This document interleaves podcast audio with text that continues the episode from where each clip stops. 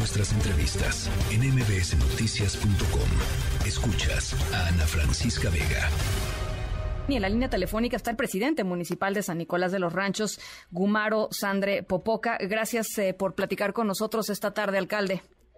Eh, a la orden, Ana Francisca, muy buenas tardes. Buenas tardes, ¿cómo, cómo está la cosa? Y preguntarle si, si tienen, digamos, ya planchados los planes eh, de protección civil y de eventualmente quizá poder salir de la, de la comunidad. ¿Cómo, cómo lo ve, alcalde?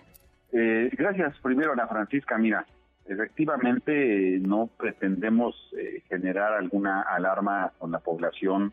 Este, la información que nos vierte la Comisión Nacional, la Coordinadora Nacional de Protección Civil, el Gobierno del Estado, este, si bien es cierto que se elevó a a la fase amarillo 3, número 3, este, eh, la ciudadanía eh, está atenta al tema.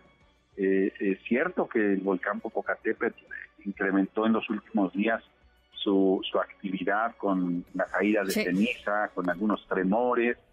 En fin, nosotros estamos preparados para ello.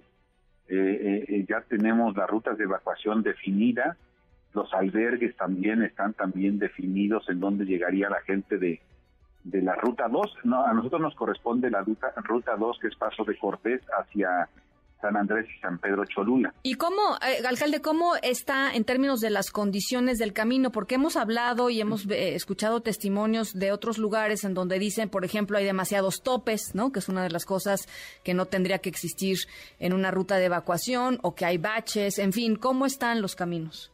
Sí, claro que sí. Mira, las rutas de evacuación externas que son la carretera Paso de Cortés y la carretera que conduce hacia San Andrés Calpan eh, están en perfectas condiciones. Efectivamente hay algunos topes eh, que de manera eh, han puesto de prevención, no de ahorita, sino desde que se construyeron las carreteras, porque a veces los, los ciudadanos que conducimos un vehículo pues no respetamos los límites de velocidad. este, donde hay un cuello, pequeño cuello de botella es llegando ya a este, la ciudad de Cholula, de San Pedro Cholula. Ahí sí hay topes grandes, pero son transitables. Eh, inclusive la, la, la indicación de la Coordinadora Nacional, de la Coordinación Nacional, la velocidad máxima en un, tipo de evacuación de, esta, de esta envergadura, pues no lo rebasa los 40, 60 kilómetros por hora para no generar accidentes de otro tipo. De acuerdo. Eh, Entonces, por eso es que, eh, eh, digo, los topes son pasables, obviamente.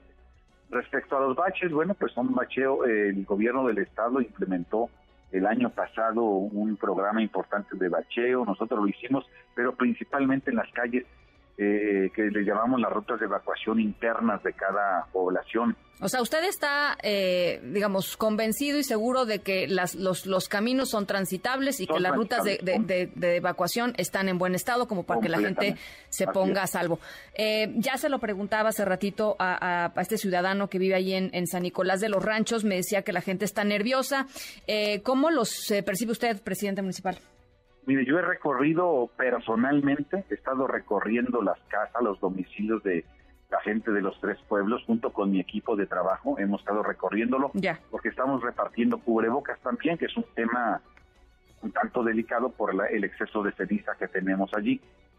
Entonces, eh, les vamos obviamente preguntando, les vamos asesorando también de la ruta de evacuación. Hay algunas personas obviamente que tienen eh, este cuidado, este temor de, por los tremores que se han dado, las vibraciones que se han dado ahí en la población, que son inusuales para nosotros. De acuerdo.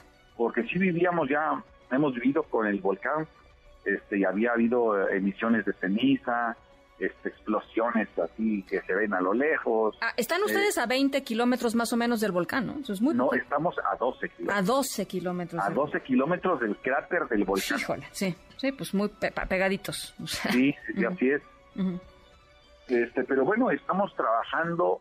Eh, el día de mañana nosotros este, tenemos programado, igual con todo mi equipo de trabajo, vamos a seguir distribuyendo cubrebocas, orientando a la ciudadanía y estamos atentos a lo que nos indique el gobierno federal, el gobierno del estado, que son los que llevan la batuta en este tipo de emergencias. Bueno, pues en un ratito más estaremos conversando con el propio gobernador eh, Sergio Salmón a ver qué a ver qué es lo que nos dice y nada más eh, preguntarte, eh, alcalde, se, suponía que hoy estarían buscando sobrevolar el Popocatépetl si el viento y pues las condiciones propias del volcán lo permitirían para conocer las características o lo que está sucediendo en la boca del volcán.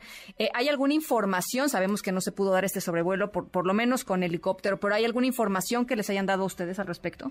No, ninguna. Efectivamente, nosotros teníamos conocimiento, día de ayer lo, lo, nos lo hicieron saber, que hoy iban a sobrevolar eh, la boca del, volcán. No se llevó a cabo, no nos han dicho absolutamente nada hasta ahorita, más que las mismas recomendaciones, cuidarnos de la ceniza este, y estar atentos a las indicaciones que nos da el gobierno, la Sedena principalmente, hay un destacamento allá en Déjame decirte que hay un destacamento ahí en San Nicolás de los Ranchos de la Sedena y de la Policía Estatal este, atentos a cualquier indicación.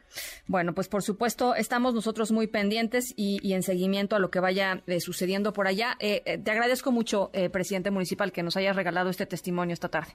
Estoy para servirte, de Francisca. Gracias, el presidente municipal de San Nicolás de los Ranchos, 12 kilómetros a la boca del volcán. Ahí están, pues hoy, ¿no? Durmiendo de todas estas personas de la comunidad.